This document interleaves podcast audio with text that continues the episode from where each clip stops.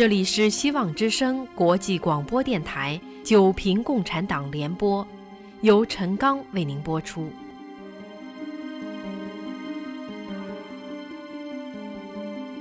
大纪元系列社论：九平共产党。九平之一，平共产党是什么？前言：五千年来。中华民族在黄河与长江所哺育的这块土地上滋长生息，历经了数十个朝代，创造了灿烂的文明。其间有起有落，有兴有衰，波澜壮阔，扣人心弦。一八四零年，被史界认为是中国近代史的开端。也是中国从中古世纪走向现代化的起点。从那时候起，中华文明大概经历了四波的挑战和回应。前三波挑战可以以1860年代初期英法联军攻入北京，1894年中日甲午战争和1906年日俄在中国东北的战争为冲击肇因所形成的挑战。而中国对之的相应回应，则是器物引进即洋务运动，制度改良即戊戌变法和大清立宪，以及后来的辛亥革命。由于第一次世界大战之后，战胜国之一的中国的利益未被列强考虑，当时的许多中国人认定，前三波的回应全都失败了。因此出现了五四运动，从而开始了第四波，也是最后一个层面的回应——文化层面的全盘西化。随后更开始了极端革命，即为共产主义运动。本文所关注的是中国最后一波回应的结果：共产主义运动和共产党。分析一下，在经历了一百六十多年时间，付出了近亿非正常人口死亡，以及几乎所有的中国传统文化和文明之后，中国所选择的，或者说是中国所被强加的，是一个什么样的结果？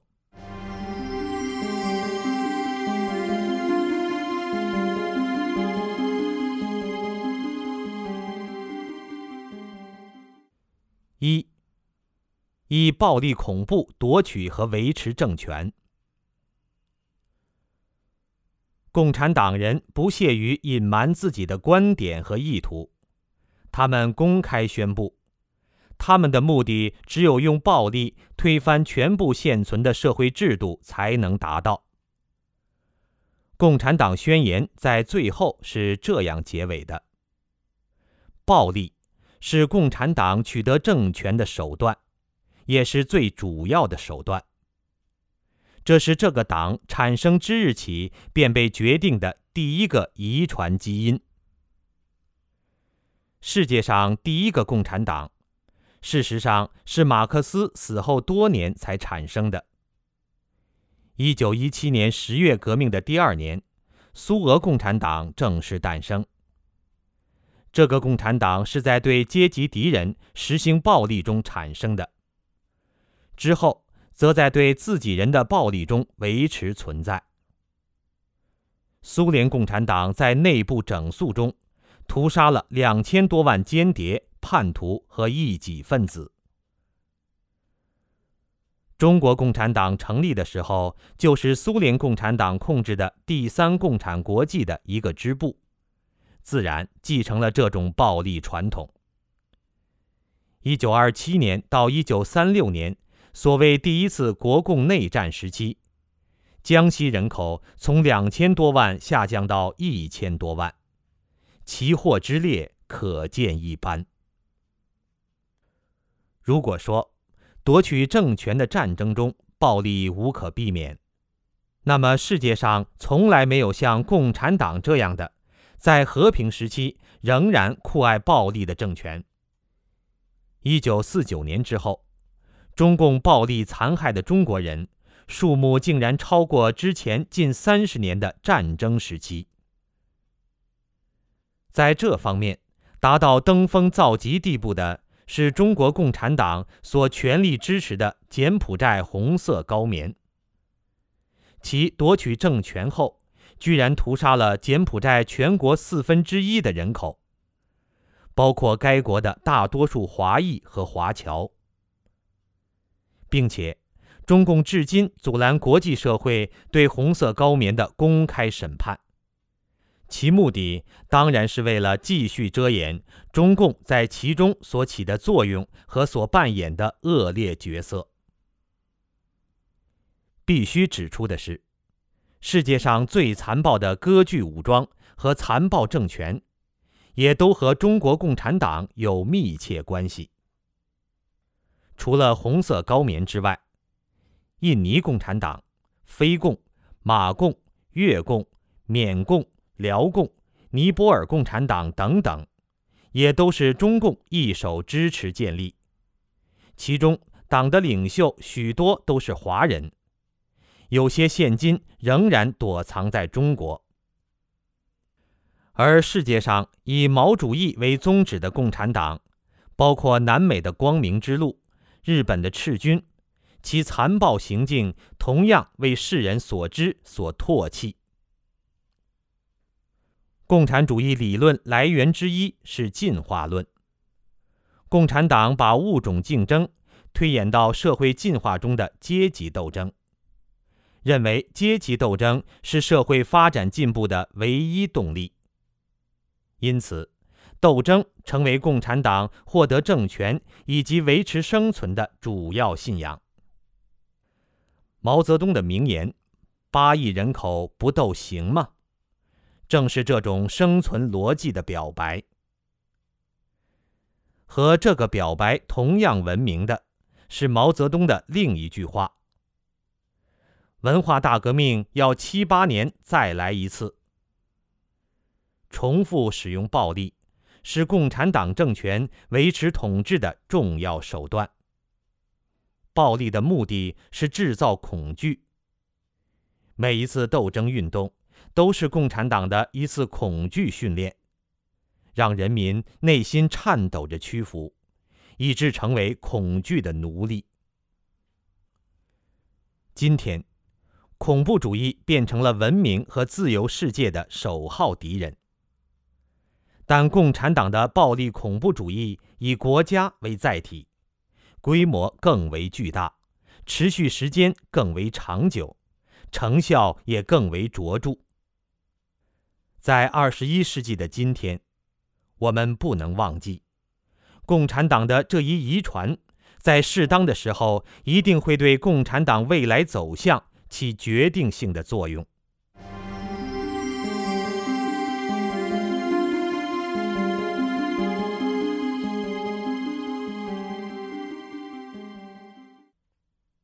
二，以谎言为暴力的润滑剂。衡量人类文明程度的其中一个标志，是暴力在制度中所发挥作用的比例。共产政权社会显然是人类文明的一次大倒退。然而，共产党居然成功的一度令世人以为是进步。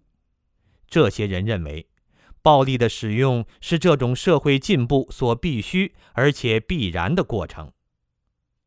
这不能不说是共产党对谎言欺骗运用的举世无双的结果。因此，欺骗和谎言是共产党的另一遗传基因。从年幼的时候起，我们就觉得美国是个特别可亲的国家。我们相信，这该不单因为他没有强占过中国的土地，他也没对中国发动过侵略性的战争。更基本的说，中国人对美国的好感是发源于从美国国民性中发散出来的民主的风度、博大的心怀。这是中共中央机关报《新华日报》一九四七年七月四日发表的社论。仅仅三年之后，中共便派兵在北韩和美国兵戎相见，并把美国人描绘成世界上最邪恶的帝国主义分子。每一个来自中国大陆的人，看到这篇五十多年前的中共社论，都会感到无比的惊讶，以至于中共需要查禁、重新出版类似文章的有关书籍。中共建政后，肃反、公私合营、反右、文革、六四、镇压法轮功，每次都采用了相同的手段。其中最著名的，是五七年中共号召知识分子给中共提意见，然后按图索骥捉拿右派。当被人指为阴谋的时候，毛泽东公开表示：“那不是阴谋。”而是阳谋、谎言和欺骗，在这些夺权和保全过程扮演了极为重要的角色。自古以来，中国知识分子最重要的信仰之一是历史。中国是世界上信史最长也最完整的国家。盖中国人要依据历史来判断现实。甚至从中达至个人精神的升华。因此，隐瞒和篡改历史也成为中国共产党的重要统治手段。从早至春秋战国，晚至文革历史，全面加以隐瞒、篡改和改述。五十多年来从未间断，并且对所有还历史本来面目的试图，都无情地予以封锁和灭杀。当暴力不足而需要加以掩盖修饰的时候，欺骗和谎言便登场了。谎言是暴力的另一面，也是暴力的润滑剂。应该承认，这并不是共产党的发明创造，只不过共产党是把古已有之的流氓行径堂而皇之的加以使用而已。中国共产党承诺给农民土地，承诺给工人工厂，承诺给知识分子自由和民主，承诺和平，如今无一兑现。一代被骗的中国人死去了，另一代中国人继续对中共谎言着迷。这是中国人最大的悲哀，也是中华民族的大不幸。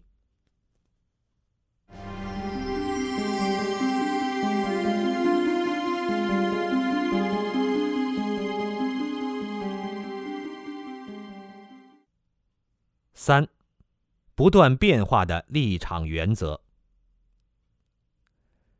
在二零零四年美国总统大选电视辩论的时候，其中一位候选人说：“人可以经常改变他对某些问题的看法，但不能总是转变他看问题的原则，否则这个人便不是一个可以信赖的人。”这句话深具启发性。共产党正是一个典型。以中国共产党为例，建党八十年来的十六次中共全国代表大会，竟对其党章修改了十六次；而夺取政权之后的五十年，对中国宪法大改了五次。共产党的理想是社会公平。其极致是实现共产主义，但今天，共产党统治的中国已经成为全球贫富悬殊最严重的国家，而党国大员在八亿贫困人口的基础上，成为了腰缠万贯的大亨。中共的思想从最早的马列主义，加上了毛思想，再加上邓理论，最后又有三代表。其中，马列毛的主义和思想和邓理论及江代表可以说是风马牛不相及，其背道而驰以致相差万里，也居然可以被中共摆在同一张神台上加以膜拜。实在是古今一大奇观。共产党从没有祖国、建立全球大同，到今天的极端民族主义，从剥夺所有私有财产，打倒一切剥削阶级，到今天的吸引资本家入党，其基本原则南辕北辙，自不必说。在其发迹和维持政权的历史上，昨天坚持的原则，今天放弃。而明天又在改变的事情比比皆是。但无论如何改变，共产党的目标明确，那就是夺取和维持政权，以及享受社会权力的绝对垄断。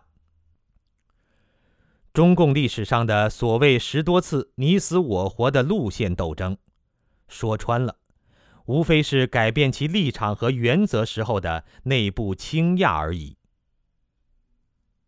需要说明的是，每次立场和原则发生改变，都是因为中共的合法性和生存碰到了无法回避的危机而引起。国共合作、亲美外交、改革开放、推动民族主义，无一不是如此。但每次妥协都是为了对权力的夺取或者稳固。每一次的镇压、平反的周期循环，也莫不由此而发生。西谚有云：“真理需要坚持，而谎言永远变化。”志哉斯言。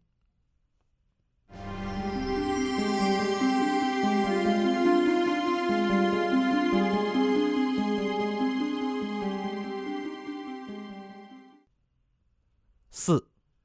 以党性取代和消灭人性。中国共产党是一个列宁式的政党。在中共建党开始，便确立了建党的三大路线，即政治路线、思想路线和组织路线。若以通俗的语言来描述这三大路线，思想路线是共产党的哲学基础。政治路线即确立目标，然后以严厉的组织形式来实现这一目标。共产党员以及共产社会的人民，首先被要求的是绝对的服从，这是所谓组织路线的全部内容。在中国，人们了解共产党员普遍的双重人格特征。在私下场合，共产党员多具有普通的人性，具有一般人的喜怒哀乐，也有普通世人的优点和缺点。他们或许是父亲，或许是丈夫，或许是好朋友。但凌驾在这些人性之上的，则是共产党最为强调的党性。而党性，按照共产党的要求。永远超越普遍人性而存在。人性当成相对的、可变的，而党性则是绝对的、不可被怀疑和挑战的。在文化大革命期间，中国人父子相残、夫妻互斗、母女告发和师生反目的事情普遍存在，那是党性在起作用。早期，中共高级干部的家人被划为阶级敌人，被镇压；中共干部无法相救的事例更多，同样是党性的作用。这种党性是共产党组织长期训练的结果。这种训练是从幼儿园开始的。在幼儿教育中，所给出的标准答案虽然不合常识和儿童人性。但却是获得成绩的标准。中小学乃至大学的政治教育中，学生学到的是必须遵从党所给出的标准答案，否则无法合格和毕业。一个党员，无论他在私下对你表达了怎样的意见，但一旦作为党员表态时，必然要和组织保持一致。这个组织由下至上，最后统一到这个庞大集团金字塔的最高一点。这是共产党政权的最重要的结构特征：绝对服从。在今天，中共已经完全蜕变成为维护自身利益的政治集团，或已不再有共产主义的追求目标，但组织原则没有变化。绝对服从的党性要求没有发生变化。这个党以凌驾所有人类和人性的方式存在。一切危害或者被认为可能危害到党的组织或者领导人，都会立即被加以清除，无论这个人是普通百姓还是中共的高级领导人。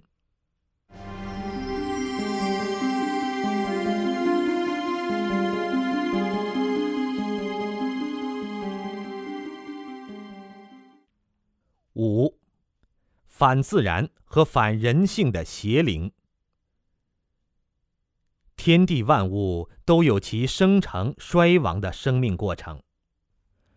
和共产党政权不同，所有的非共产党政权社会，无论其如何专制和集权，社会都有一部分自发组织和自主成分。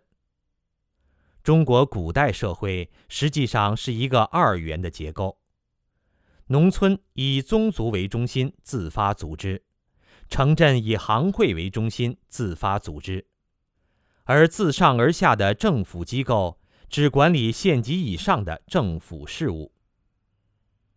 现代除共产党以外的最严酷的集权社会，如纳粹德国。仍然保持了私有产权和私有财产。共产党政权中，所有这些自发组织和自主成分被彻底消除，取而代之的是彻底的自上而下的集权结构。如果说前一种社会形态是一种由下至上的自然发生成长的社会状态，那么共产党政权。则是一种反自然的社会状态。在共产党那里，没有普遍的人性标准，善良和贪恶、法律和原则变成随意移动的标准。不能杀人，但党认定的敌人除外；孝敬父母，但阶级敌人父母除外；仁义礼智信，但党不想或不愿意的时候除外。普遍人性被彻底颠覆，所以共产党也是反人性的。所有的非共社会，大多承认人性善恶同在的现实，然后以固定的契约来达至社会平衡。共产社会不承认人性，既不承认人性中的善良，也不承认人性的贪恶。铲除这些善恶观念，按照马克思的话说，是彻底颠覆旧世界的上层建筑。共产党不信神，也不尊重自然万物。与天斗，与地斗，与人斗，其乐无穷；战天斗地，残民以逞。中国人讲天人合一。按照老子的说法是：人法地，地法天，天法道，道法自然。人和自然是一个连续的宇宙状态。共产党也是一种生命，但其反自然、反天、反地、反人，是一种反宇宙的邪恶生灵。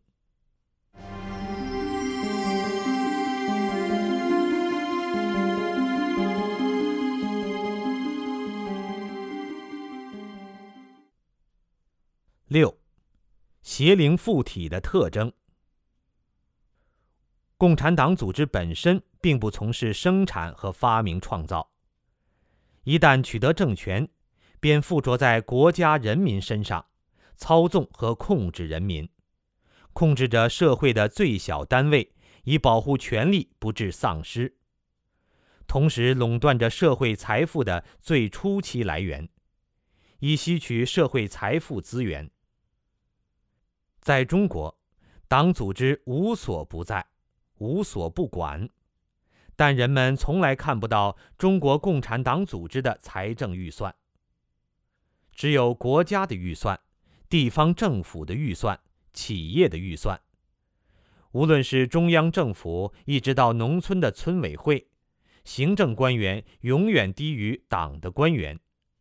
政府听命于同级党组织，党的开销支出均由行政部门开销中付出，并不单列开支。这个党组织就像一个巨大的邪灵附体，如影随形般附着在中国社会的每一个单元细胞上。以它细致入微的吸血管道，深入社会的每一条毛细血管和每一个单元细胞，控制和操纵着社会。这种古怪的附体结构，在人类历史上，有时候在社会局部出现，有时候在整个社会短暂出现，却从来没有像共产党社会这样彻底、长久而且稳定持续。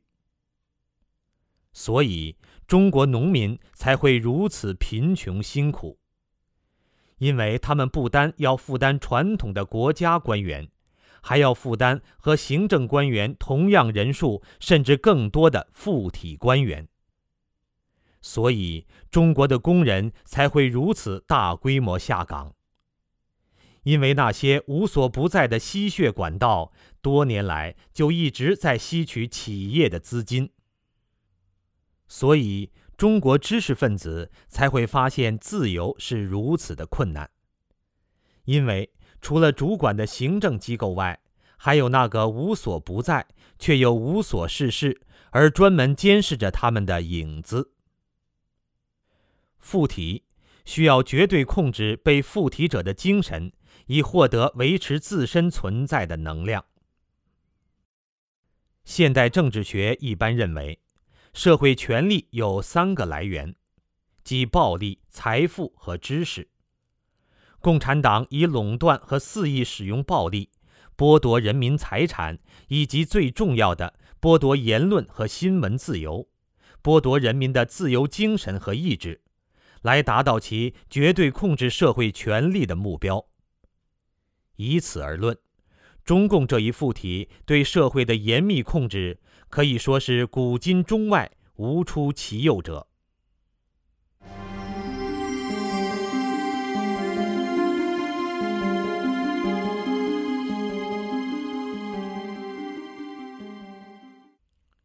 七，反省自己，摆脱中共附体。马克思在共产党的第一份纲领文件《共产党宣言》中这样宣布。一八四八年，一个幽灵，共产主义的幽灵，在欧洲游荡。一百年后，共产主义已经不仅仅是幽灵，而是真正具有了具体的物质实相。这个幽灵，在上个世纪的一百年中，像传染病般在全世界泛滥展开，屠杀了数以千万人的性命。剥夺了亿万人的个人财产，甚至他们原本自由的精神和灵魂。共产党的初始原则是剥夺所有的私有财产，进而消灭所有剥削阶级。属于个人的私有财产是民众所有社会权利的基础，很多时候也是民族文化载体的重要部分。被剥夺了私有财产的人民。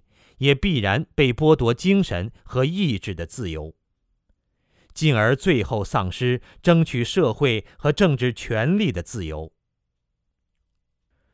中国共产党因为自身生存危机，自上世纪八十年代开始经济改革，把人民财产权利部分归还，也把共产党政权这个庞大而精密的控制机器。捅破了最初的一个窟窿。这个窟窿到今天越来越大，发展成为全体共产党官员发疯般为自己聚敛财富。这个以暴力和谎言不断变换自己外表形象的附体邪灵，近年来败相尽显，已经到了惊弓之鸟风声鹤唳的程度。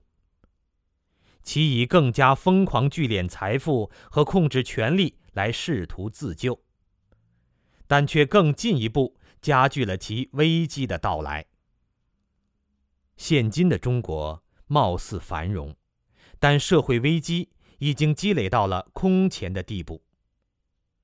按照中共的习性，或许将再一次施展其过去的伎俩，这包括。再次做出某种程度的妥协，对六四事件当事人或者法轮功等平反，又或者制造出一小撮敌人，以继续供其展示暴力恐怖力量。中华民族在一百多年来所面临的挑战中，从器物引进、制度改良到最后的极端激烈革命，付出了无数生命。丧失了绝大部分民族文明传统。现在证明，仍然是一个失败的回应。在全民的仇恨愤懑中，一个邪灵趁虚而入，最终控制了这个世界上最后一个仍然继承古老文明的民族。在未来的危机中，中国人无可避免的需要再次进行选择。但无论如何选择，中国人都必须清醒。任何对这个现存的邪灵附体的幻想，都是对中华民族灾难的推波助澜，都是向附在身上的邪恶生命输注能量。唯有放弃所有幻想，彻底反省自己，而坚决不被仇恨和贪婪欲望所左右，才有可能。彻底摆脱这一长达五十多年的附体梦魇，以自由民族之身，重建以尊重人性和具有普遍关爱为基础的中华文明。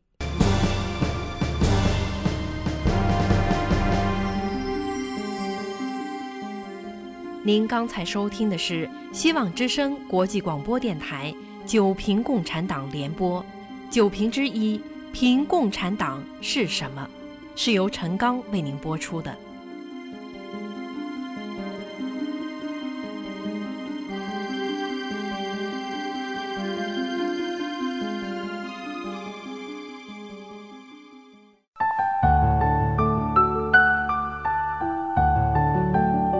这里是希望之声国际广播电台，我们是全球第一家向中国大陆播出的民营独立电台。